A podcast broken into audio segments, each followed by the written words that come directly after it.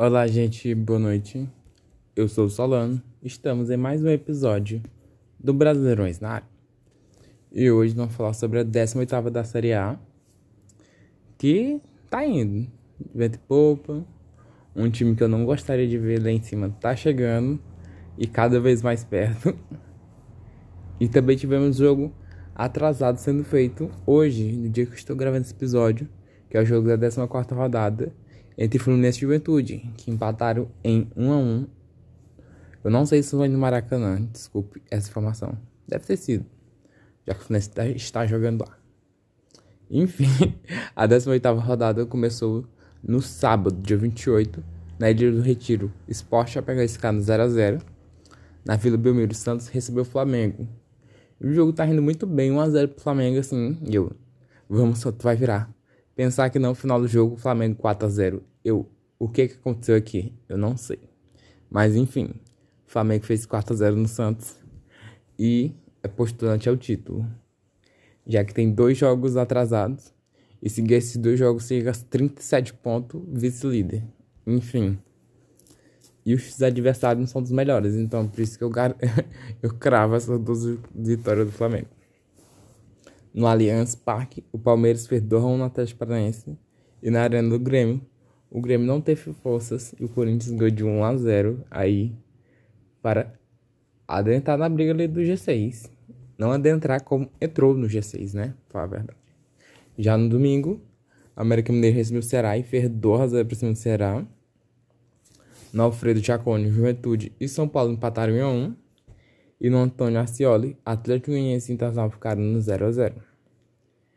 No Nabeia de Chedi, Bragantino e Atlético Mineiro empataram em 1 a 1. Atlético Mineiro, depois que tomou a liderança, só vem empatando. Depois, do, depois da final contra o Palmeiras, né? Está com três empates seguidos ou só dois? Talvez esteja exagerando, né? Só dois empates fora de casa. Eu passo muito tem a média de que tem que pontuar fora de casa, né? Mas não pode deixar escapar esses pontos, não. Ainda mais pensando em Flamengo. Nossa, eu já tô, eu tô traumatizado que o Flamengo tá com bicampeonato aí, né? Um tri tá bem aí. Já no Maracanã, o Fluminense fez 2 no Bahia já na segunda-feira. E no Castelão, Fortaleza com 0x0 com Cuiabá. E mais um jogo que o Fortaleza não perdeu o pênalti. Eu acho.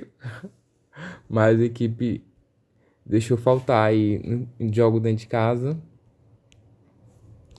E essa vaga no G4 está cada vez mais ameaçada, né? O time que já ficou bem mais distância ali. Por enquanto tá dando sorte, os adversários de baixo também estão um pouco longe e tal, mas uma hora o negócio aperta e a vaga, a Libertadores pode ficar ameaçada. Então a classificação tem o Atlético Mineiro ainda líder com 39 pontos, Palmeiras 35 em segundo, Fortaleza em terceiro com 33, em quarto, o Bragantino com 32 pontos. Em quinto lugar, temos o Flamengo com 31. Em sexto, o Corinthians com 27. Fechando o G6.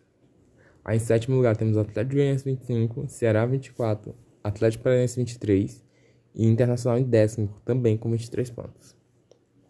Aí temos em décimo primeiro Fluminense, décimo segundo Santos, em décimo terceiro Juventude e em décimo quarto São Paulo. O quarteto tem todo mundo com 22 pontos estão com a mesma campanha em número de vitórias, de empates e derrotas. Tá interessante isso. Só que só de gol, alguns times sobressaem, né? Juventude e São Paulo estão empatados em tudo, mas essa não é a questão. Em 15 lugar temos o Cuiabá com 21 pontos. Em 16 o Bahia com 18 pontos. Já na zona de rebaixamento temos América Mineiro 18, que só perde o Bahia por número de vitórias. Em 18 o Grêmio com 16. Em 19 o Sport com 16. E na última posição, a Chapecoense. E como eu falei, Chapecoense só o milagre salva. Porque não se vê uma arrancada assim tão forte por parte do que a Chapecoense demonstra em campo. E até mesmo nos próprios resultados que a equipe não consegue segurar placar. Essa é uma grande dificuldade da Chapecoense. Tive aquele jogo com o Atlético Goianiense rodada passada. Tomou gol no último minuto.